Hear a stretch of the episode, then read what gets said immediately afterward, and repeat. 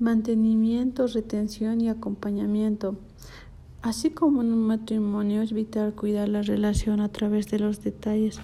De la misma manera, en las organizaciones, el subsistema de mantenimiento, retención y acompañamiento es el encargado de cuidar esa armonía sin que la relación de la empresa colaborador se deteriore tanto que pueda terminar en un divorcio laboral.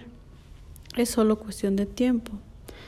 Sistemas de compensación. Se entiende como compensación a la gratificación que los empleados reciben a cambio de su labor, las cuales favorecen a los sistemas de retención y acompañamiento dentro de las organizaciones.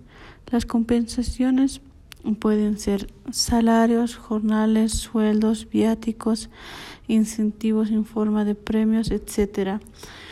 Objetivos de las compensaciones eh, son lograr la adquisición de personal calificado, retención de empleados actuales, garantizar la igualdad, motivar y alientar el desempeño adecuado, llevar un control de los costos corporativos, dar cumplimiento a disposiciones legales, alcanzar la eficacia administrativa.